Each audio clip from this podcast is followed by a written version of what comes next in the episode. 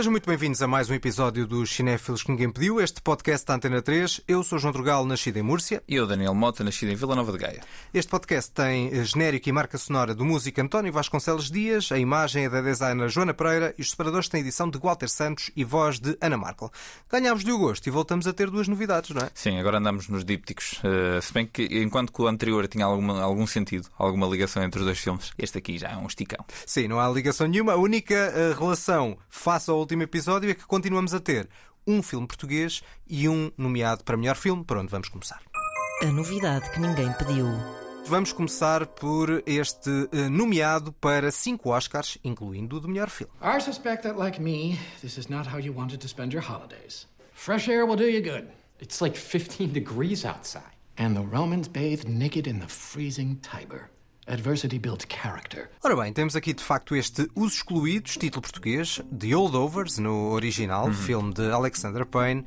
Começava por te perguntar, Daniel Mota, se há grande lógica em termos um filme que é claramente natalício a estrear em meados de fevereiro no Carnaval. Não há grande lógica, mas o que é que devemos fazer acerca disso, não é? Há o romance e há, e há um ambiente caliente no ar Dia dos Namorados e as pessoas vão ver este, este filme que claramente tem potencial para ser um clássico natalício ou pelo menos ser confundido com um. E para mim acho que uh, tem potencial para poder vir a ser esse, esse clássico natalício no futuro. E curiosamente o Alexander Payne tem uma paixão por um dos nossos clássicos natalícios, que é o It's a Wonderful Life. Manifestou como ser um filme que vê todos os anos na altura do Natal. Sim, e se há filme em que o Alexander Payne se, se abeira de uma espécie de humanismo à la Frank Capra, há de ser este. Eu acho que os outros filmes dele, a partir de certa altura, sempre foram exames à, à consciência, à forma como envelhecemos, à forma como estamos e a, e a relações interpessoais. Mas este aqui é mais evidentemente para mim um filme sobre, sobre humanos perdidos à procura de, de uma forma de, de- de estar no mundo. O filme Sim, o Natal é, é- é porque é, É um passado contexto. na época de Exatamente. mas também porque é a, é lógica do. são personagens bastante isoladas num contexto que são forçadas a estar isolados. Exatamente, é num contexto eh, que é o Natal, costuma ser a época da família. Portanto, daí um pouco esse contraste. E o Natal ser uma presença que não é só por ser passado no Natal, mas tem esse lado de contraste entre a família e a solidão. E depois cada uma das três personagens tem alguma, algum, algum lado familiar que lhe falta ou que lhe foi tirado. A personagem principal, do Paulo Giamatti, não tem família e vive sozinho e, e anda sozinho e faz disso uma forma de, estar. O personagem interpretado pelo Dominic Sessa tem uma relação difícil com o pai, que o filme explora e para mim numa das cenas mais eficazes. E depois a Divine Joy Randolph, que eu nunca tinha visto em nada, apesar dela entrar também noutro filme nomeado para o Oscar de melhor ator, que é o Rustin, que eu também não vi ainda. Mas ela já tinha feito algumas coisas, ao contrário do rapaz. Que Pois sim, ele é, mesmo estreante. Exatamente. Nada. E depois é essa, é a personagem interpretada pela Divine Joy Randolph, que é a empregada, a cozinheira da escola onde eles ficam retidos, perdeu um filho no, no Vietnã, na guerra do Vietnã. Essa- essas liga- ligações familiares são depois exploradas pelo filme de uma forma bastante sutil e nada, nada panfletária, nem exagerada, nem melodramática. E acho que é onde o filme brilha mais. São precisamente estas três personagens. Do you think I want to be babysitting you? No, I was praying your mother would pick up the phone or your father would arrive in a helicopter or a flying saucer to Father's take you dead.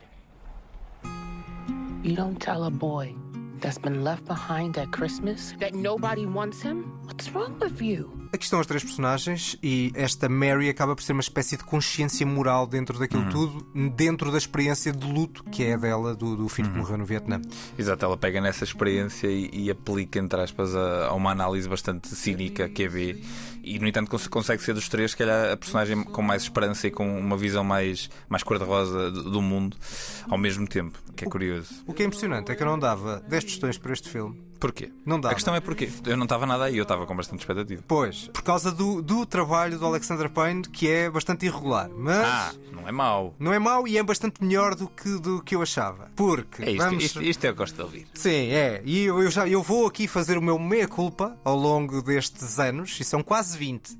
Mas mantenho a ideia de uma certa irregularidade na obra do É Alexander Payne. difícil, pois, claro, é difícil não, não, não ser irregular quando este é um, um senhor que fez bons filmes e escreveu bons filmes como As Confissões Schmidt e o Sideways, mas também escreveu o Parque Jurássico 3.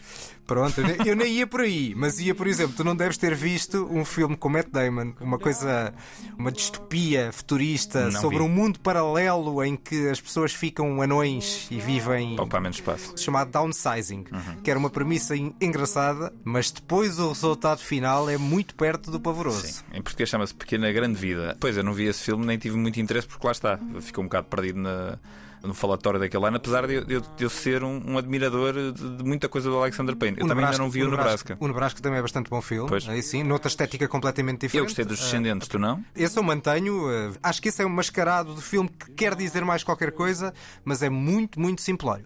Ao contrário deste, que agora sim quero fazer aqui o meu pedido de desculpa a Alexander Payne e a Paul Giamatti. Put your glass down, get some get some air into it. Oxygenating it opens it up. It unlocks the aromas, the flavors. Very important. Smell again. Ah, that's what you do with every one of them. When do we drink? Now. Are you chewing gum? Este filme tem exatamente 20 anos, é de 2004, chama-se Sideways, e eh, uma das razões pelas quais eu não dava muito por este filme era precisamente pela imagem que eu tinha do Sideways. Mas que é qual era a imagem que tinhas do Sideways? Filme que, quando vi no cinema, não interessou praticamente nada, mas esta é daquelas coisas que eu acho que é claramente geracional. O que é curioso, e, e já lá vou dar um exemplo em sentido contrário, porque esta história de uma certa crise de identidade na meia-idade talvez cole muito mais agora comigo, e esta mistura entre o drama e a comédia, que está aqui muito presente neste filme, cole mais comigo. Estás a ter uma crise de meia-idade, João. Não, não, mas, mas talvez um. Estás a comprar um descapotável. Teria um miúdo de 20, e 21 anos que se anda a embabadar na faculdade, talvez não esteja muito interessado. O que é curioso, porque este filme também Mas eu tem era, gente eu era um miúdo vinho. de 13, 14 anos e eu gostei bastante Mas deste tu eras um precoce, portanto, isso era. Não, não, não, se calhar era, uma, era um velho, era um chato. Ou isso, ou isso. Mas também este, este filme, na verdade, até pelo lado do vinho, podia interessar por aí. Mas o vinho, aquela Mas mistura vinho do vinho. é, o vinho aqui não, é uma, não, é, não é o foco da babadeira, né? O vinho Não. aqui é. Tem que se tratar o vinho como se fosse uma espécie de uma entidade divina que tem que ser. Isso, eh, Exatamente. Sim, não era o vinho que eu andava a ver não, naquela era altura. todo, não, era, não é galitos. Não, não era o, o vinho traçado do, do Pintos que eu andava a ver na faculdade em Coimbra. Garantido. Mas de facto, agora voltei a ver este filme e ganhou, ganhou outro corpo. Mas, É porque, mas- Para quem não sabe, o João agora bebe sempre um Pinot Noir, bebe sempre uma casta. Não, por acaso acho que uma altura que eu tinha bastante interesse até, que nunca desenvolvi e agora tenho, já, já desisti um bocadinho desse, desse interesse muito sim, sim. mais. eh, Enólogo. de- Exatamente. Mas curioso, porque, por exemplo, nessa altura eu já gostava muito dos filmes do Woody Allen, que também de uma crise de meia-idade, de neurose, e este não disse rigorosamente nada. E agora fui rever e de facto tocou muito. O final é, é perfeito. E acho que este filme, dos outros todos do, do Alexander Payne, não só por ter o Paul Giamatti, é talvez o que está mais próximo, Sim. está mais próximo desse, no sentido de serem personagens eh, que estão à beira do abismo. Mas ao mesmo tempo o filme tem um, um- um lado ternurento e cómico muito, muito vincado. Sim, este filme é mais ternurento, muito mais ternurento e doce do que, o- do que o Sideways. O Sideways é mais, eh, é mais arisco, digamos assim, e é mais, mais cínico. Ahm, Sim, mas as cenas de comédia também estão aqui. I can't fail this class. Oh, don't sell yourself short, Mr. Coates. I truly believe that you can. Sim, sim, mas, mas eu acho que o Holdovers é mais que tudo. É um filme sobre, sobre o que estávamos a falar há pouco, sobre relações. Há, há uma inspiração claramente no- nesse lado do, do Capra. E é um daqueles filmes extremamente confortáveis. E isto podia ser uma crítica, mas eu acho que de vez em quando sabe muito bem ver um filme confortável, sendo um filme natalício, ainda faz mais sentido. Apesar de ter aqui e ali cenas que podem ser consideradas dramáticas, mas é um filme confortável no sentido em que no fim eu fico sinto um quentinho. E estou o filme todo a admirar uma excelente escrita, que desta vez nem sequer é do Alexander Payne, é de um senhor chamado David Hemmingson. Mais uma estreia no cinema. Exatamente. E depois, essa escrita tem tanta qualidade, a forma como cada frase que é lá colocada avança com a história e não é só uma frase que está lá por acaso, como cada interação entre cada personagem nova que vai aparecendo, eh, há uma, há uma, há uma sequência excelente em Boston em que o Paul Giamatti interage com um casal que o conhecia em tempos e, e de repente percebemos que aquela personagem finge ser coisas que não é, por se calhar ter dificuldade em aceitar o que se tornou, eh, apesar de estar confortável aparentemente com isso, e, essa- e essas dualidades e essas multiplicidades dessas personagens acabam por ser o mais interessante. E por isso eu acho que é um filme, é isso, é um filme muito confortável e com momentos tocantes eh, e é simples, Mas no eu, melhor dos é, sentidos. Mas eu acho que é mais do que confortável. Mas, mas confortável... estás a levar confortável como uma coisa redutora. É como dizer que simples é mau. Não, é, Sim. é simples no melhor sentido. Sim, mas por comparação, por exemplo, com o filmito de que falámos na semana passada, com o Vidas Passadas, Sim, mas- não, só, não só isto é muito mais bem escrito, do meu ponto de vista, como obviamente muito mais bem interpretado, seja o grande Paul Giamatti, seja os estreantes ou quase Sim, sim. estreantes, para mim muito mais eh, credíveis do que os, os atores do, do Vidas Passadas, mas há outros dois aspectos que eu acho que levam o filme a um outro patamar. Para já é a questão de ser um filme passado nos anos 70 com homenagem aos anos 70. É muito interessante a forma como o Alexander Payne pega nisso mas não faz nada uma daquelas coisas à, à filme da época, à homenagem da época, sempre com toques a dizer olha aqui os anos 70. Ele Sim. nunca faz isso, não é nunca demasiado flagrante. Ou seja, inclusivamente há referências a, e a detalhes de certos filmes que não são propriamente óbvios, de Arthur Penn, ou Lashby, Bob Raffleson, que até é um desafio e uma, uma forma de me envergonhar enquanto cinéfilo, foi gente que eu praticamente não vi nada. Percebe-te. Um, e por outro lado, na forma de filmar e na fotografia, ou seja, não é naquelas referências de referências históricas óbvias ou elementos óbvios dos anos 70. Não, não. É uma homenagem muito subtil. Sim, o filme tem esta coisa que podia ser levantado diretamente desses anos 70. Por exemplo, pensar num Harold and Maude, que é um filme do Ashby, que eu gostei bastante. O filme, todo ele, está feito como se tivesse saído nessa altura. É curioso, porque podia ser artifício e distanciar-me. Foi um bocado que eu tive receio. Quando eu vi os créditos, a parte inicial, eu pensei, ah, olha-me este aqui, armado em estilista. Mas é só isso, lá está. Mas é só isso. É só Mas essa isso. E depois, e depois esse contexto não, não entra no caminho do que o filme diz, aliás, acrescenta, porque se calhar há uma, há uma inocência que havia no, no cinema dos anos 70, ou não, Uhum. porque estávamos também numa altura bastante pós, eh, durante a Guerra do Vietnã, portanto não era assim tão inocente, mas se calhar há, um- há uma alma desses filmes que ele consegue replicar e que só com esse espírito é que, é que este filme em si faz sentido. Mas eu lanço-te a pergunta mesmo assim, apesar de nós estarmos a concordar que neste filme funciona. Achas que faz falta esta abordagem estética neste filme? Não sei se faz falta, mas acho que também não incomoda. E Hum. é, um- e é a forma dele homenagear aquilo. Ou seja, há um- uma homenagem a um contexto da época, e lá está. é Tudo o que seja remeter-nos para realizadores que não são dos mais conhecidos, não Coppola, não Scorsese, que surgiram ali, para gente que nunca ouviu falar deles ou que pouco viu deles, acho que acaba por ser um desafio interessante para chamar a atenção para esse cinema norte-americano dos anos 70. Sim, e, E- e podia haver aqui um lado autobiográfico, que pelo menos nas entrevistas que eu vi não encontrei nenhuma referência a isso, mas esta personagem do Dom- Dominic Sessa poderia ser um, Um Alexander de um- Payne, um é. Alexander Payne novo e o, o cinema que ele via na altura que o influenciou podia estar aqui representado. Não estou a par se o é ou não, mas mesmo nesse sentido far- far-me sentido porque é, é o cinema que o influenciou mais para fazer este filme. Neste caso, eu não, normalmente é o tipo de coisas que eu não gosto. Sim, percebo.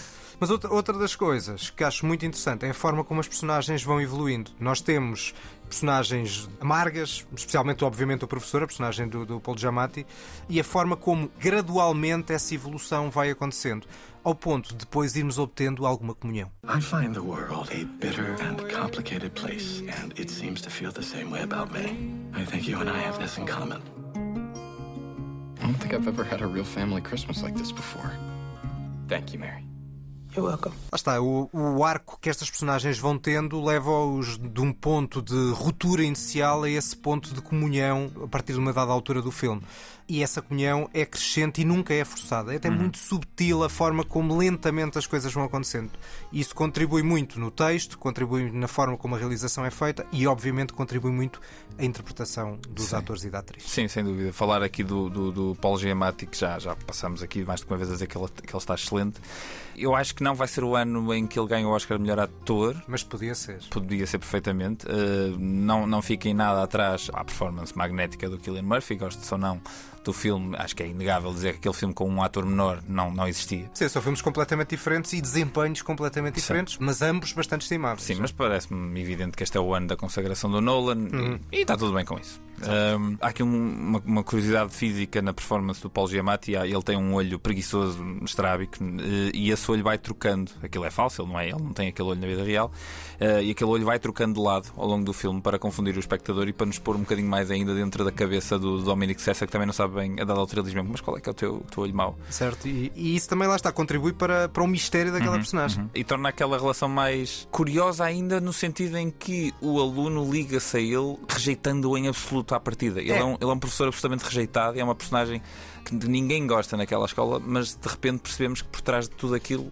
Sim, ouvimos há bocadinho aquele certo em sala de aula, ele a destratar um aluno e essa era a personagem dele inicial. É este enigma da própria condição humana. Exatamente. Pouco a pouco vai evoluindo. Estas personagens acabam o filme todas elas melhores do que começaram. Exatamente. E isso, a forma como o filme faz isto, entre o peso e a leveza, entre a emoção e a comédia, é muito, é muito bonito. Tem um equilíbrio muito é muito bonito. Bonito, Lá é está. E, mas é exatamente isso que eu queria dizer quando digo que o filme é confortável. É que eu chego ao fim do filme, eu sinto que sei o que é que é um vai cantinho, acontecer. É um cantinho, é bom, cantinho. É um cantinho bom, não é? É uma mantinha. Sim. Uma boa manta uh, de lá de Borel. Sim, uh, lá está. Pode-se achar que isso é um sinal de que o filme é fraco. Nada. Ou seja, este filme não tem necessariamente nada que nos surpreenda e que nós nunca tínhamos visto antes. Aliás, ele até quase que, que se regozija em, em, ter coisas que já vimos antes e usar como um código cinematográfico comum que nós, à partida, quando estamos a ver o filme, já estamos a par e por isso é que também vamos retirar dele prazer. Só que é tudo muito bem feito. Só que é tudo muito bem feito. E vamos à nota. E vamos à nota, eu vou dar um 8 em 10. Cá está, igualzinho, 8 em 10. Estamos muito, muito em sintonia. E é- Peço imensa desculpa a quem é... sintoniza este podcast só para nos ouvir a, a, dar porrada um no outro. Não está a acontecer. Não está a acontecer, infelizmente. E também não temos a, a, as listas, porque temos duas novidades, que é o, o, momento em que tu gostas sempre de desafiar e de insultar as pessoas quando às vezes, por gostarem de filmes, filmes que são Filmes óbvios. deste género. Filmes, mas aqui até para cá tínhamos uma boa lista para fazer. Era filmes nesta onda de, de filmes de, de, coming of age, etc. Sim, um, sem fim de. Eu finalmente podia dizer mal de coisas que toda a gente gosta. Tu, o Coming of Age, já tivemos com o Licorice Pizza, mas era outro tipo de sim, Coming sim, of Age. Sim. Pronto, fica então com este 8 e agora vamos para a segunda novidade e vamos para o cinema nacional. This uh, is the highest honor that Portuguese kings can bestow on those who personal merit, civilian or military accomplishments have helped the country. And what did you do to deserve it? I, madam, did no more than be in the right place in the line of succession of a very noble family. In this case, my grandfather, descendant of the great Marquês de Pombal. No, I had no idea you were Ora, chama-se Pior Homem de Londres e o Pior Homem de Londres é Alban Jerónimo, que podemos ouvir nesta, neste pequeno certo.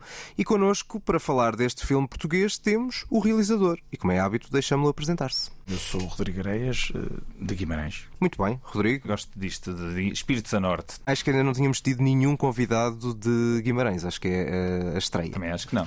Já tivemos malta da minha zona geográfica, mas de Guimarães de, não. Exatamente, Vila Nova de Gaia, inclusivamente. Exatamente. Ora, temos aqui uma história muito pouco conhecida, pelo menos não era uma, ou seja, uma história do universo popular, digamos assim, à volta de um, de um luso-britânico que se movia uh, pelos meios da arte britânica, alguns no século XIX.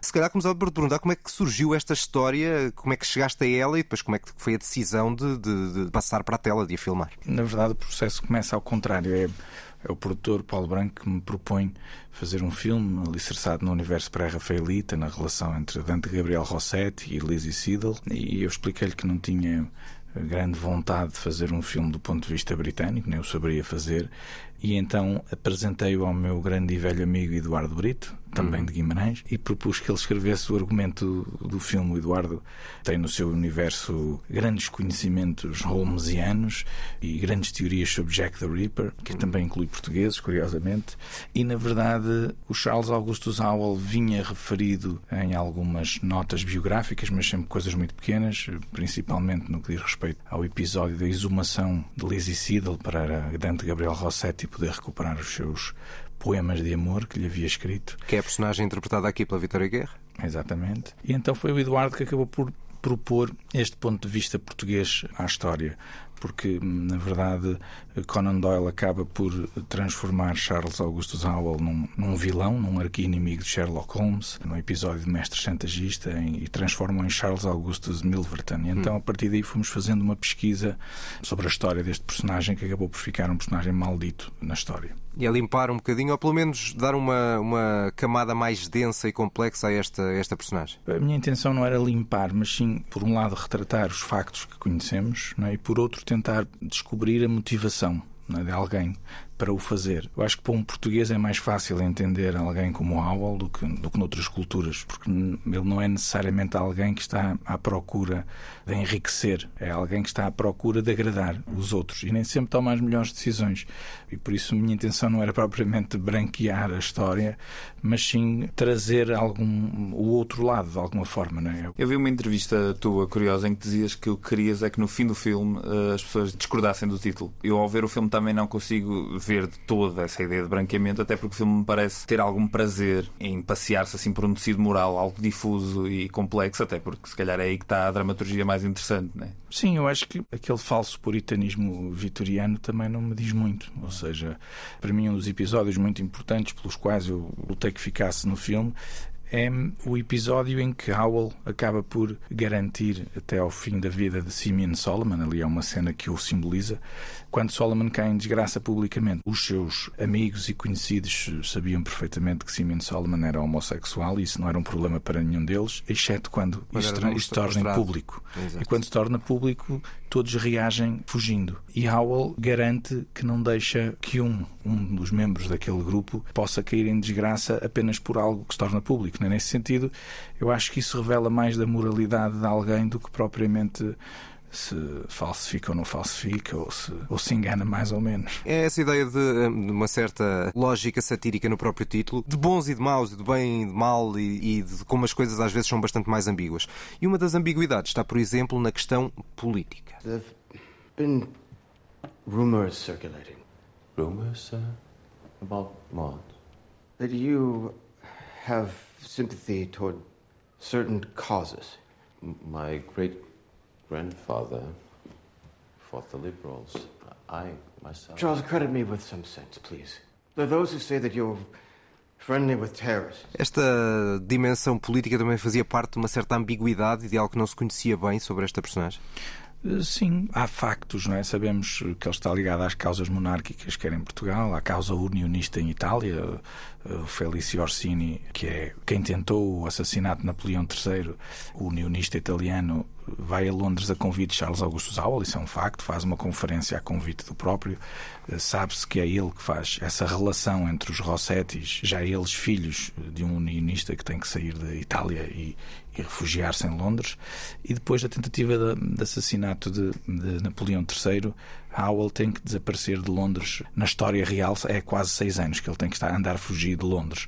No filme é apenas um momento, um breve momento do filme que simboliza essa ausência. Por isso, isso são factos. Né? Agora, esta ideia de William Michael estar implicado, mas nunca se encontrar implicado, é algo que vem aparecendo nas correspondências entre eles de forma muito dúbia e muito tenue. Eu achei por bem que William Michael acabasse por ficar mais implicado na história, porque William Michael Rossetti é o autodenominado biógrafo dos pré-rafaelitas, é? como sobreviveu a todos achou por bem ser ele a contar a história. E nem sempre, na minha opinião, na nossa opinião, o fez de forma correta. Por isso há ali um auto-enaltecimento e há um livro que para nós foi muito importante na pesquisa, que é um livro da filha de William Michael Rossetti, por isso sobrinha de Dante Gabriel Rossetti, em que ela publica eh, a correspondência que tinha acesso, que Aula escreveu ao pai e ao tio, criando uma série de comentários dizendo que o pai tinha sido injusto com aquele amigo de velho, amigo de família, que ela tinha ótimas memórias de infância de alguém que lhes foi próximo e que de repente de um momento para o outro se afastou da família e que foi afastado. E é ela que refere várias vezes essa expressão do true Englishman, que ele era sempre retratado como alguém inferior e não daquela elite social, porque não era um verdadeiro inglês. Sim, o, e... o facto de não ser um, verdadeiro inglês, lá está, este, o Alban Jerónimo é, é, é luso-britânico, como há pouco referia, mas ao mesmo tempo aqui neste, neste filme temos vários atores portugueses a fazerem de britânicos, no meio também no elenco que também é britânico. Como é que foi essa gestão do elenco entre as duas nacionalidades, digamos assim? Na verdade foi um pouco difícil, dado o período pandémico que vivíamos na rodagem, e isso dificultou um pouco poucas coisas. Começando por cá, o Albano Jerónimo foi acordado entre mim e o Paulo Branco que seria a pessoa certa para fazer este projeto ainda antes do argumento estar concluído. Por isso o Albano estava a par e íamos tendo uma série de conversas sobre o projeto ainda durante a sua elaboração. E depois eh, alguém como a Vitória Guerra ou a Maya Booth são, são luso-britânicas, uhum. por isso são, é mais fácil é? tê-las por perto e serem britânicas num filme. I'm not going anywhere, except home, to paint. I'm not sure what else I can do for you. Make me a serious offer. I'm not in the mood for patronizing. E depois fizemos um casting em Londres. Desse casting resultou uma série de atores. O Edward Ashley, que faz de Dante Gabriel Rossetti, inicialmente eu tinha pensado para ele fazer o papel de, de Swinburne e era um ator um bocadinho mais famoso que faria de Rossetti, apesar de eu já conhecer o trabalho do Edward Ashley, nomeadamente Lost City of Z de James Gray ou do The King. Ou, mas depois nós demos muito bem e eu gostei muito dele e percebi que essa química ia ser importante e então preteri o outro ator que não vou nomear e convidei Edward Ashley para fazer de, de Dante. Aí nessas, nessas gigajogas, nesse puzzle, complicou-se um bocadinho a minha relação com a diretora de casting inglesa e então acabei por convidar o Luke Eberl para fazer de Swinburne, que tinha até uma, uma semelhança física maior, e fazer parelha com o Edgar Moraes. Eu, eu, estou a produzir um filme de ambos e conheço ambos, um apesar de ser americano e o outro português, trabalham juntos e eu queria que houvesse ali uma certa cumplicidade entre ambos, não só numa cena de chicotada e de relação mais, mais próxima, e eles como eram muito amigos e foi fácil. E depois, por causa da pandemia, houve uma série de atores que não podiam ficar tanto tempo em Portugal, baseados cá, porque não havia possibilidade de estarem sempre a viajar para trás e para a frente. E nesse sentido, eu acabei por perder o ator que ia fazer John Ruskin e liguei a um amigo que é o Scott Coffey, que é um parceiro de, de, vários realizadores, como o David Lynch e uma série de outros que eu conhecia já há muito tempo e que já tinha feito piadas com ele sobre a sua semelhança física com o John Ruskin. Ele disse-me que estava no sul da Europa. Eu disse: Pronto, ok, então vou precisar de ti aqui um mês e meio. E ele veio feliz e contente de partilhar. E isso, isso que disseste agora é curioso, porque se calhar muitas pessoas ao ver o filme não se vão aperceber, mas o filme é todo rodado em Portugal. O filme não tem nenhuma cena é. rodada é. nos sítios onde as coisas supostamente terão acontecido. E quando se parte para um filme de, de época, há este desafio logo à partida, e tu, sendo também produtor noutros tantos filmes, sabes perfeitamente o quão difícil é olhar para um argumento, perceber que é um filme de época e dizer, bom, isto com o orçamento que normalmente temos nas produções aqui em Portugal, isto vai ser tramado. Aqui a decisão de ser em Portugal foi por uma questão de conforto, foi uma questão também estética, foi facilitação. Eu acho que na verdade no final, e deixa-me só dizer-te isto antes de responderes, eu acho que no final, para além de não se notar nada, eu acho que até cria uma, uma camada adicional interessante por causa desta luz ou descendência desta personagem e o facto de ser em cenários portugueses que não se identificam como tal e aproximando assim esse, esses dois países. Eu acho que até acaba por ter um resultado estético muito interessante. E o Porto é a Londres portuguesa. Exatamente. Sim, mas é, até é bem mais do que eu estava inicialmente à espera. Yeah. Mas é a conjugação dessas três coisas que disseste, na verdade. Que é um lado facilita a produção, é mais confortável, ou seja, eu já tinha tido tido a experiência de produzir filmes em, em Londres a primeira coisa que disse ao Paulo foi é impensável fazermos isto em Londres, porque não é só a questão financeira, que é absolutamente exorbitante a diferença de filmar num local ou noutro, tem a ver mesmo com a questão prática. Temos uma forma de facilitar aquilo que são as questões burocráticas de rodagem, há países que culturalmente sabemos são mais complicados. Ainda para mais na pandemia, não é? Onde filmar é mais difícil. Sim, principalmente na pandemia, mas lá é indiferente se é pandemia ou não. Okay. O, grau de, o grau de burocracia que implica uma licença de filmagem baralha tudo. E então isso, até pela forma eh, como eu sinto que gosto de fazer as coisas e que devo fazer as coisas, não, não consigo coadunar com esse grau de, de burocracia e de dificuldades eh, permanentes. Portanto, a ideia era por uma razão também de conforto, também financeira, e depois descobrimos exatamente algo que para mim é muito importante também nos meus filmes, que é a arquitetura e, a sua, e essa forma como ela entra no meu Sim, cinema. Sim, aqui sente-se bastante essa, essa, essa preocupação. Isso, isso, no dizer, bom verdade, sentido, no bom eu sentido. Sei, eu sei, sente-se nos meus filmes todos. Por isso aqui eu queria ser rigoroso. Por isso uhum. acabei por descobrir, ou acabamos por descobrir, eu e o Ricardo Preto, diretor de arte, acabamos por descobrir uma série de decors, sendo que eu conhecia a maior parte destes, mas havia muito mais do que eu estava à espera nessa, nessa alta sociedade, descendentes eh, ingleses, né? na igreja, por exemplo, onde filmamos, é tudo em inglês. O padre não sabe falar português, tampouco aquilo é mesmo no centro do Porto. O cemitério é um cemitério inglês, todos os nomes de todas as campas são ingleses, não há um português lá dentro. Né? Portanto, há ali também uma realidade que não é propriamente, não, não fazendo eu parte dessa elite cultural descendente de ingleses, desconhecia por completo. Do ponto de vista uh, estético, há uma preocupação muito, muito evidente, nomeadamente em questões visuais, já lá vamos, mas também na música.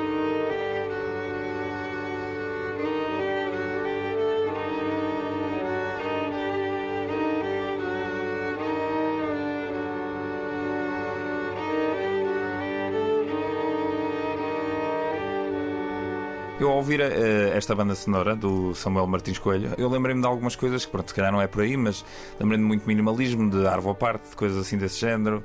E gostava de perguntar porque esta, esta, esta estética também no som e também na banda sonora para, para este filme.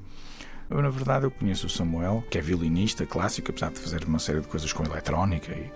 mas dos seus trabalhos mais recentes acabei por ir pondo na montagem algumas coisas, okay. porque achei que se enquadrava. Ou seja, por um lado tem um tom clássico, mas por outro tem uma certa abordagem menos clássica. Uhum, é? uhum. E ele aqui acabou depois por fazer a banda sonora original na íntegra, que vai sair em disco também, em vinil, pela Omnicord, e que transforma o seu próprio violino, em que troca-lhe as cordas e mete umas cordas mais graves e umas e uma série de alterações físicas no próprio violino para que isso entrasse no tom do filme. Okay. Isso até é mais interessante naqueles momentos de maior tensão. Aquele violino mais desconstruído ajuda a criar essa tensão. Bem, eu trabalho com muitos músicos diferentes e normalmente meus amigos e eu não sou muito dado a indicações. É? É. Ou seja, eu acho que quando convido alguém é porque considero que esse alguém tem uma mais-valia para trazer para um projeto, por isso independentemente de eu ser músico ou não, é indiferente, não é? Isso se não fazia eu a banda claro. sonora. Portanto, eu convido alguém que Sim, acho que é melhor é, do que eu. A própria, ou seja, a própria identidade da pessoa claro. que te levou a escolhê-la, claro. não é?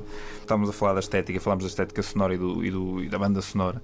Mas falando em, em, influências gerais, que filmes ou que cinema é que te, é que te influenciou neste, neste Pior Homem de Londres? Do ponto de vista até da época, se calhar. Isso é uma pergunta sempre muito difícil, porque eu tenho um problema obsessivo de de ver cinema e depois gosto de tanta coisa diferente, por isso é que faço filmes tão diferentes claro. uns dos outros, de certa forma.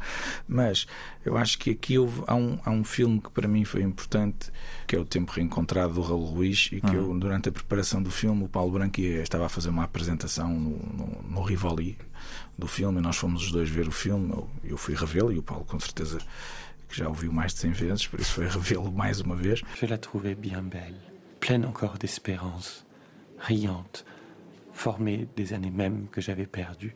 Elle ressemblait à ma jeunesse. Falávamos sobre isso, né? de certa forma, não que eu tenha a mínima intenção de copiar, seja o que for, mas efetivamente há aqui um lado, até no sentido da linguagem, da realização uhum. e do bailado da câmara Exatamente. em relação aos personagens, que a mim me remete, de certa forma, para o cinema de Raul Ruiz. Tem sido muito, muito citada essa, essa referência e essa, essa ligação. Mas para além do Raul Ruiz, do ponto de vista estético, é uma coisa curiosa. Muitos planos parecem verdadeiros quadros e às vezes quadros dentro dos quadros, porque estamos a, há um universo de pintura.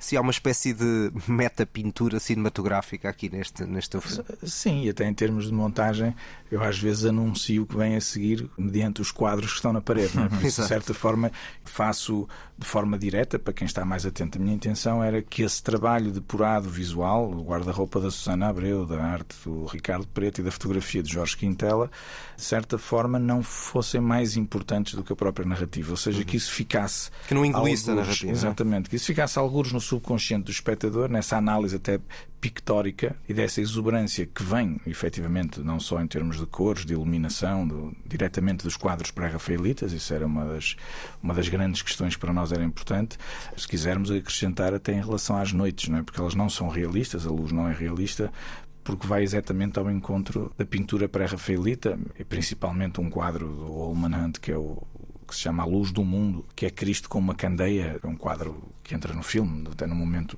bastante importante, é antes da exumação, e isso de certa forma também é uma é paleta de cores que se definiu de alguma maneira. Portanto, não havia essa intenção de hiperrealismo na, na, na iluminação, mas sim uma outra coisa. Sim, mas também é uma evocação como a, próprio, a própria lógica do, dos pintores que o filme fala, dos pré-rafaelitas, também é uma evocação de um estilo clássico, antes de uma modernização. Hoje em dia, as noites no cinema já não são tão estilizadas, tendencialmente, e eu acho que é interessante que o filme tenha essa, tenha essa evocação.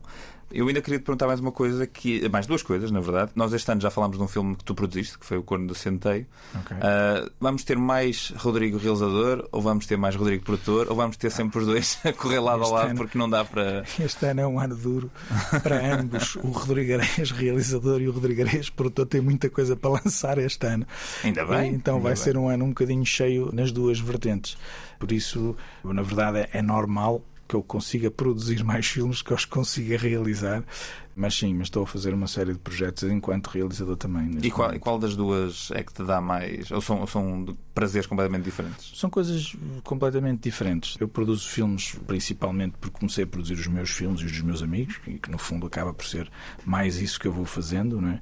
Para mim, conseguir criar condições para que alguém como Edgar Pera possa criar em liberdade há décadas é muito importante. Uhum. Ou seja, não só porque é um, um grande amigo, mais do que isso, é quase um irmão e nesse sentido é para mim importante não deixar de produzir para garantir que há pessoas que com a sua linguagem, a sua forma, que têm maior dificuldade, dado o radicalismo das suas propostas estéticas uhum. e conceptuais, têm maior dificuldade de financiamento. Eu acho que aí a minha capacidade de o fazer é, é fundamental. E podemos comprová-lo recentemente com o filme sobre as várias personas do Pessoa. Exato, também falamos aqui. Não sou nada esse grande, esse grande objeto cinematográfico e vai ser literário agora, dentro em breve. Ah, é?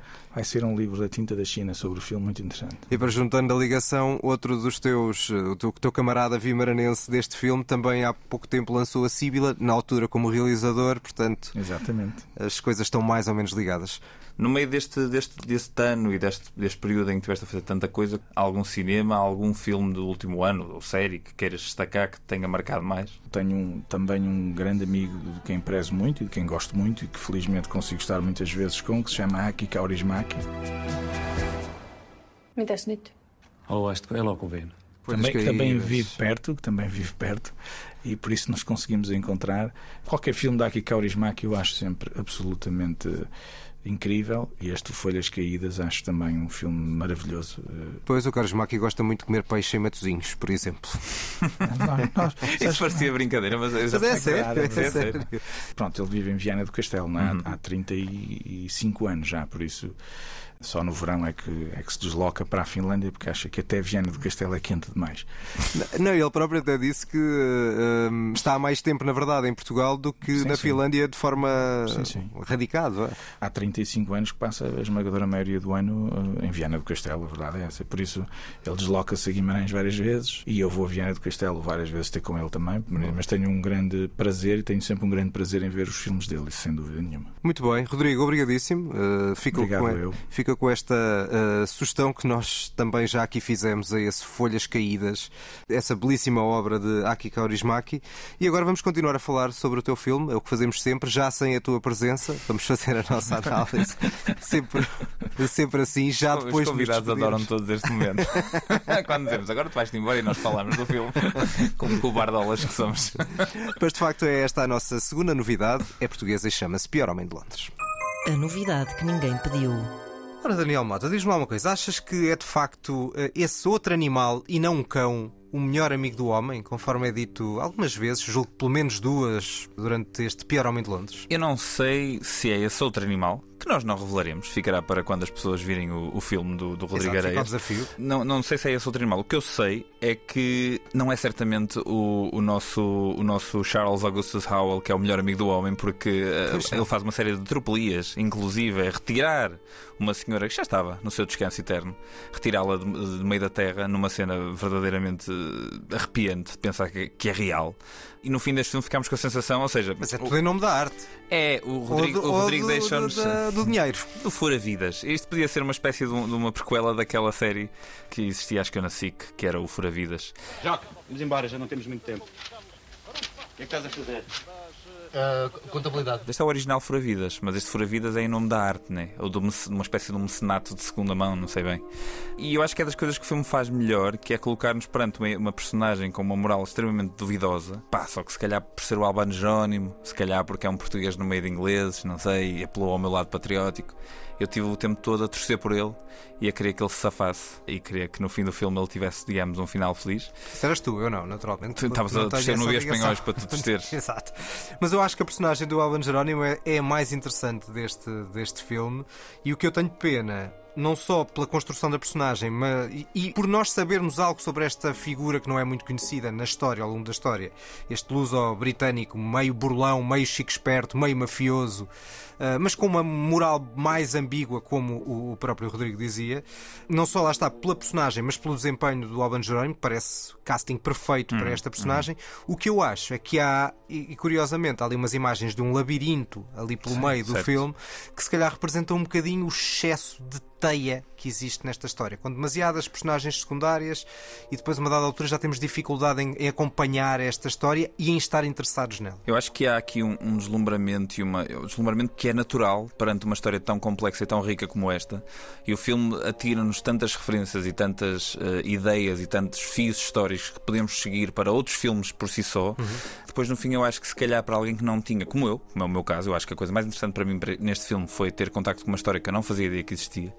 Para alguém que está a zeros, o filme a dada altura torna-se um pouco críptico. E se calhar é isso que estás a dizer, é isso, esse lado é labiríntico da narrativa, por vezes lá está, para quem não tem conhecimento prévio, torna-se um bocado difícil de entrar. Dito isto, o filme seduz, como o Alban Jerónimo seduz, a personagem dele seduz. E seduz também através da parte uh, visual exatamente, e sonora. Exatamente, exatamente. Tu elogiaste da banda sonora, até no, no, no, contexto do próprio filme, e eu também referi a parte dos violinos, uhum. uh, naqueles momentos mais tensos, mas a parte visual, a tal meta-pintura cinematográfica que está aqui presente, planos que são pintura uhum. sobre pintura. Sim. É? E a própria utilização dessa, dessas referências visuais como uma forma também de, como disse o Rodrigo, de, de informar o espectador que conhece e que está a par desta, deste, deste período histórico, deste período da arte, de lhe dizer um pouco a seguir o que é que vai acontecer. Eu acho que depois, por exemplo, a Vitória Guerra parece-me ligeiramente subaproveitada, mas, mas é uma personagem que acima de tudo é trágica, é uma personagem muito autodestrutiva que depois ainda, ainda, ainda acaba por ser mais destruída, não por ela própria, depois de morrer. Eu achei aquilo, não sei, não sei o que é que tu sentiste acerca daquele momento em particular do corpo. Eu achei aquilo chocante, que aquilo seja sequer considerado. Sim, e aliás, tanto é chocante que depois tem a reação da própria, da própria família, não é? Sobre o, o próprio ato. E lá está, no, novamente uma, uma, um momento para mostrar o lado mais, não queria dizer diabólico, porque não chega a tanto, mas do, da, embora. Viscoso. viscoso. Sim, sim, viscoso da nossa, da nossa personagem principal principal, quando depois ameaça ali um dos irmãos uh, acerca de hábitos pecaminosos Sim, sim, não sei se eram estas as palavras, mas que ele considerava essa intenção, de acordo com a moral da, da, daqueles tempos. Mas há coisas, eu acho, bastante interessantes, nomeadamente, por exemplo, eh, Daniel Mota, se tu te tornares pintor um dia eh, e fizeres aqui uns quadros, eu vou tentar vender os teus quadros antes deles estarem feitos, que é uma, uma prática que eu não sabia que se fazia. Eu acho que, tendo em conta a qualidade dos quadros que eu, que eu, que eu conseguiria produzir, era a única forma de os vender. Porque era... depois das pessoas verem o que eu fazia, uh, ninguém ia querer dar um cêntimo, porque acho... eu sou péssimo acho que partilhamos esse jeito para o desenho e para a pintura. Se o teu é mau, pá, é o, meu, o, meu, não será melhor. Uh, ainda me lembro das, dos velhos tempos das aulas de educação visual em que o meu desempenho era um verdadeiro e absoluto desastre. Era uma catástrofe. Era, era uma verdadeira catástrofe. Bom, fica então este destaque ao Pior Homem de Londres. Vamos à nota. Vamos à nota. Eu dou um 6 em 10. Eu vou dar um bocadinho mais, vou dar um 6,5 em 10, mas também é só, é só ligeiramente mais. Portanto, 6,25 é esta a nossa nota para este filme português de Rodrigo Areias com argumento de Eduardo Brito. E vamos para as notas finais. O Toca e Foge que ninguém pediu.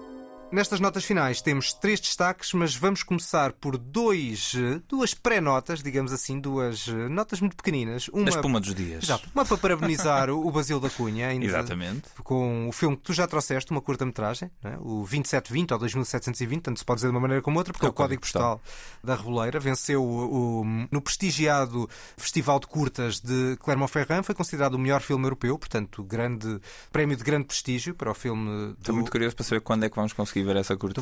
Tive a sorte de pedir-me ser enviado um screener, um preview do filme, e este, neste momento ele está a fazer a ronda aos festivais e pronto, e se calhar depois vai aterrar numa plataforma de streaming qualquer, Sempre de... pelos cinemas, devido que passe. Ah, o Ice Merchants foi uma, uma exceção Sim. e apenas e só porque estava, apenas e só, que não é um apenas, mas porque estava nomeado para o Oscar. Porque se não acontecesse isso, é muito raro claro. ter as curtas. Lembro, por exemplo, de uma curta do Salavisa, que estava junto com outro filme. É, esse é o modelo mais, mais, mais benéfico benéfico para as curtas, porque também a própria exibição em sala depois não lhes deve render muito. Uhum. Mas esta curta merece, lá está, merece ser vista, seja como for, e acho que e parabéns para o Basílio da Cunha pela excelente, pela excelente prestação e pela nossa representação. Ainda outra nota prévia, antes dos três destaques, tem a ver com os Oscars que vão ter, uh, não este ano, mas nos próximos anos, julgo que a primeira vez é em 2026, um novo prémio. Sim. Anunciaram agora, a Academia anunciou que vai ter uma nova categoria que é melhor uh, casting, melhor elenco. Uhum. Eu trouxe esta notícia um bocado para nós pensarmos quem é que isto beneficia. que filmes é que vão sair beneficiados por um prémio de melhor elenco ou de melhor ensemble, né? Parece-me que Mas os isso já nomeados- existe noutros prémios. No, no, Tu- noutros prémios? no- seja, não nos Oscars. Nos prémios de elencos. Exatamente, do- dos do- Aí do- faz-me sentido que há uma espécie de premiação de melhor filme com o melhor filme ao melhor elenco. Pronto. Sim, porque do, do, do Sindicato dos Atores, por exemplo, tem de Agora, facto esse prémio. premiar o melhor elenco vai para mim arredondar numa premiação muito semelhante a melhor filme. Quer dizer, olhando para os Oscars deste ano, acho difícil. O Holdovers, por exemplo, era um filme que podia ganhar o melhor elenco. Mas está certo, mas por exemplo, se me fores a falar de melhor casting, é difícil ter um melhor casting do que o Oppenheimer, que é só atores de uma ponta à outra incríveis a fazer personagens eh, muito marcantes. Mais ou menos, porque eu tenho muitos atores e alguns do uma personagem do, do Gary Oldman, por exemplo, é assim tão marcante. Eu, eu acho que é, ou seja, o que me parece é na premiação talvez se pudesse distinguir algum filme diferente do melhor filme. Mas para quê? Tipo, há tanta categoria, tanta zona da produção de Hollywood que está por premiar. E eu que trago sempre filmes de ação, vou voltar a falar de filmes de ação e vou voltar de- da possibilidade de premiar equipas de duplos que fazem, que fazem trabalhos inacreditáveis e que estão há muito tempo para receber prémios, como deve ser, nu- numa espécie de, de destaque mais, mais alargado e mais, e mais público. Que há dias ouvi alguém a dizer o Oscar para a melhor série, pois aí já era desvirtuar completamente a, a noção do que é que é um Oscar. Certo. Isto importa o que importa, continuam a ser uns prémios inventados por alguém, mas. Não, Também não me, não me faz Mas eu acho que é pá, um prémio de elenco eu acho bastante desnecessário. E acho que até pode premiar elencos que são fortes em conjunto, é no fundo esse o espírito, Certo. sem que nenhum dos atores seja, seja, Seja bom. premiado. Não, não, sem que nenhum dos atores seja premiado, mas aquele.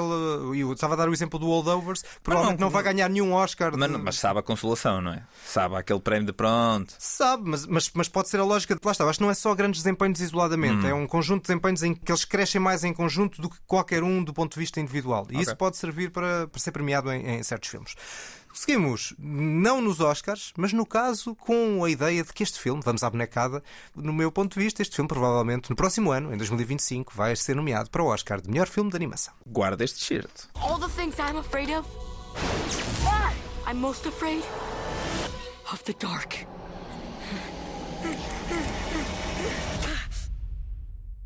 Are you? Isn't that obvious? The room's dark. It's dark out. Hello, I'm dark. Chama-se Orion e o Escuro, Orion and the Dark, e diz respeito aos medos das crianças, e não só, relativamente ao escuro. E na verdade não é só o medo do escuro, é um, é um medo de uma forma mais, eh, mais vasta. É uma produção Netflix, e eu diria que está, pelo filme que estou aqui a ver, e se este filme tiver. Lá está, depende muito do hype, só são nomeados cinco, mas pode ser que venha a ser, e também pelo marketing que a Netflix tem, venha a ser no próximo ano, porque o filme estreou agora diretamente em, em, em streaming na, Uhum. na Netflix, venha a ser nomeado no ano que vem para o Oscar de melhor animação. Porquê que este filme chamou uh, a atenção? Por um nome, Charlie Kaufman. Que é Uhum. o argumentista uh, de Inadaptado, Eternal Sunshine of the Spotless Mind, realizador de Tudo Acaba Agora e Anomaliza, esse último já de animação, mas completamente diferente deste filme. Este é um filme para toda a família, mas estão cá alguns dos traços muito evidentes da obra do Kaufman, sejam os mundos interiores, os sonhos, as diferentes camadas temporais, ou até de alguma forma um certo multiverso, mas tudo muito claro e mais bem engendrado, na minha opinião, do que em muitas coisas que para aí andam, nomeadamente o Spider-Man que o Daniel Mata tanto gostou e que eu gostei bastante menos. Para que, é que, para que é que é esta necessidade de, para dizer bem de uma coisa, dizer mal de uma de outra? Isso costuma, isso costuma ser hábito noutra pessoa deste podcast que não sou eu. Uh, agora, por exclusão de partes, uh, imaginam bem quem é. Quem é o terceiro elemento? Bom, é uma história muito relativamente rendilhada, mas ao mesmo, ao mesmo tempo muito bonita, muito comovente. É uma reflexão interessante sobre a forma como desafiamos os nossos, os nossos medos, as, no, as nossas fobias. Envolve também um amor familiar e intergeracional, com várias gerações interligadas aqui nesta história.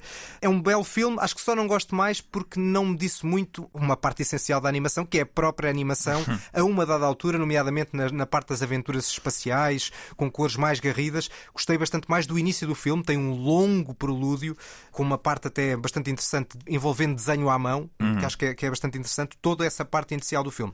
Mas vale muito a pena este Orion and the Dark, aqui o Charlie Kaufman é só argumentista, não é, não é realizador. É um belo filme de animação que eh, provavelmente vamos, vamos continuar a ouvir falar dele ao longo do ano e quem sabe daqui a um ano. Seguimos nas séries. Seguimos nas séries, eu é que costumo trazer séries aqui, cá estou eu mais uma vez com uma nova série da Amazon Prime. You know, Hong Kong was supposed to be a fresh start for me. A fresh start, really? At 24? I think my marriage is over. Has David been home? No, ma'am. What am I still doing here? Do you ever imagine yourself living a completely different life? Nos, últimos anos tem sido evidente o surgimento de cada vez mais dramas que têm a multiculturalidade como uma espécie de ponto de partida e de, e de- e de fundação da sua narrativa. Acho que é natural, porque estamos no século em que se prevê que existam mais movimentos migratórios de sempre. Portanto, nós todos contactamos dia após dia com exemplos dessa, dessa, dessa interligação. Depois, também o mercado asiático, como é o caso aqui deste Expats, o mercado asiático parece-me bastante atrativo e, e é gigante e é vastíssimo, portanto, também me parece natural que, para além deste ponto de partida contemporâneo, também exista uma aproximação comercial. Tem sido Nós muito já- evidente nos últimos anos. Exatamente, nós já falámos aqui de vários exemplos. Já falámos do. do- não falamos, mas já tocamos no Minari, já falamos do PS Lives ainda agora, tudo em todo lado ao mesmo tempo. O próprio Parasitas, de certo modo, apesar de não ter ninguém ah, americano no elenco, também teve reconhecimento do outro lado né, de- de- do oceano. Este Expat chama-me a atenção por duas razões. Primeira, porque é realizado pela Lulu Wang, que se calhar o nome não te diz nada, mas eu não sei se te lembras de um filme de 2019 chamado The Farewell, A Uhum. Despedida. Sim, sim, Um filme bastante porreiro, apesar de um pouco estático, que analisava a própria história da, da realizadora e a dificuldade em se reconectar. Outro com a- filme de conexão entre a Ásia e, o, Exatamente, e eu acho, até no caso, até acho um filme interessante que acabou por ficar algo. desapareceu um bocadinho e ficou algo esquecido. Uhum.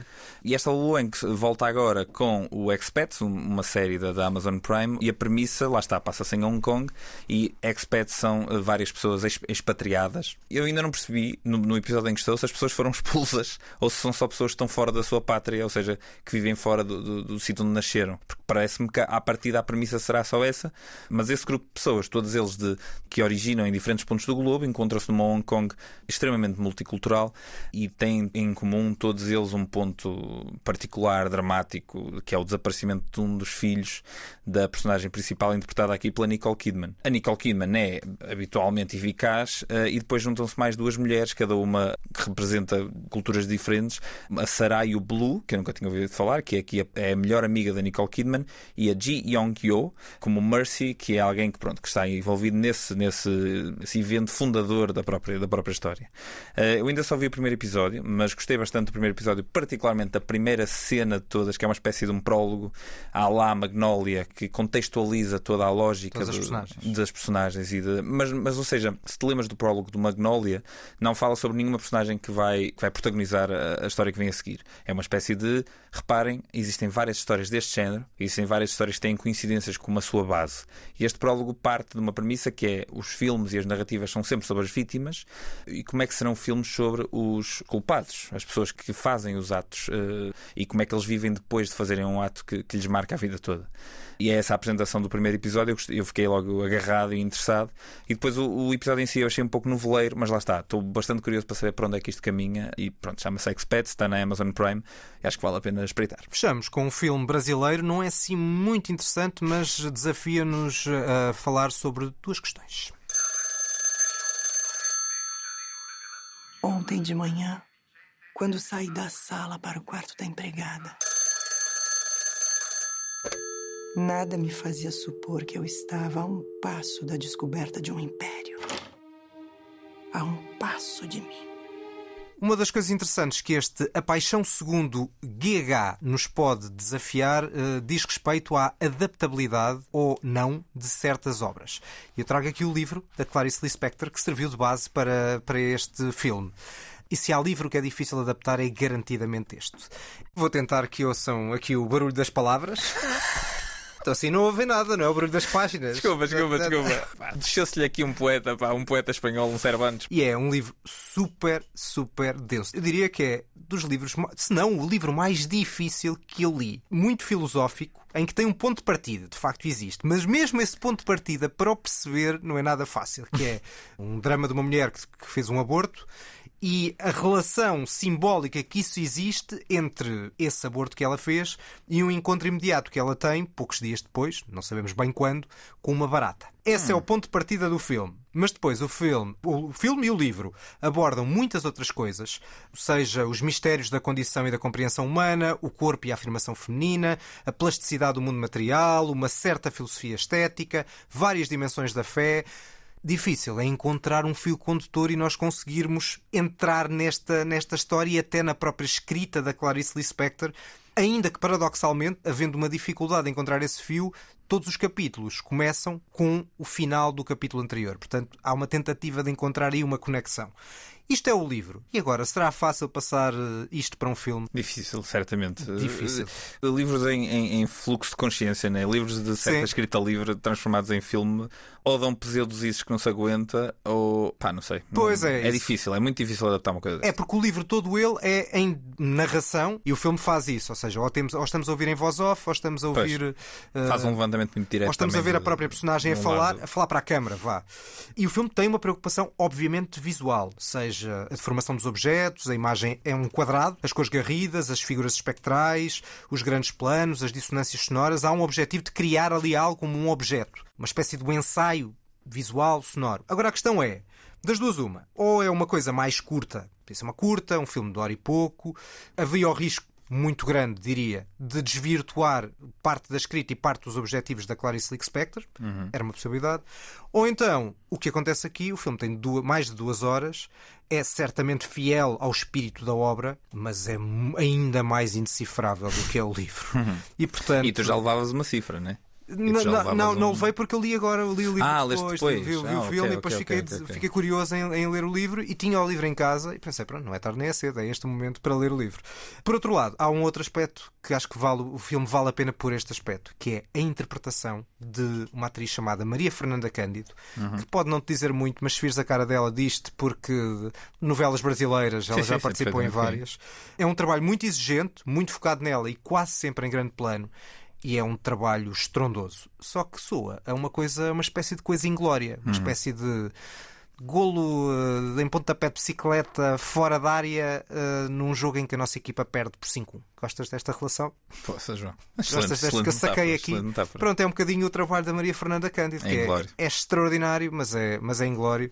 Mas pronto, se quiserem ver um objeto de estudo de uma grande interpretação, Volta ao livro. é esta paixão Portanto, valeu, valeu alguma coisa. Certo, exatamente. Embora Não sabes se gostaste do livro também. Embora tenha dificuldades, acho que este livro não é para mim. Faltam-me Ok, faltam-me ok. estudos. Olha, este é que. Leste mais algum livro da Clarice? Nunca li, nunca li. Mas acho que são todos muito, muito, muito, muito densos. Eu, eu também nunca li nenhum livro dela, mas conheço pessoas que gostam muito da escrita e que e, e não tinha essa ideia de tanta densidade É e de muito. tanta escrita tão, tão pesada. É muito.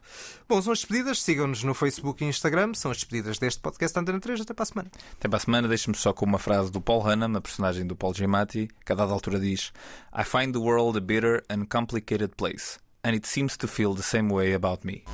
Este e outros podcasts Antena 3 Disponíveis em antena3.rtp.pt e nas plataformas habituais.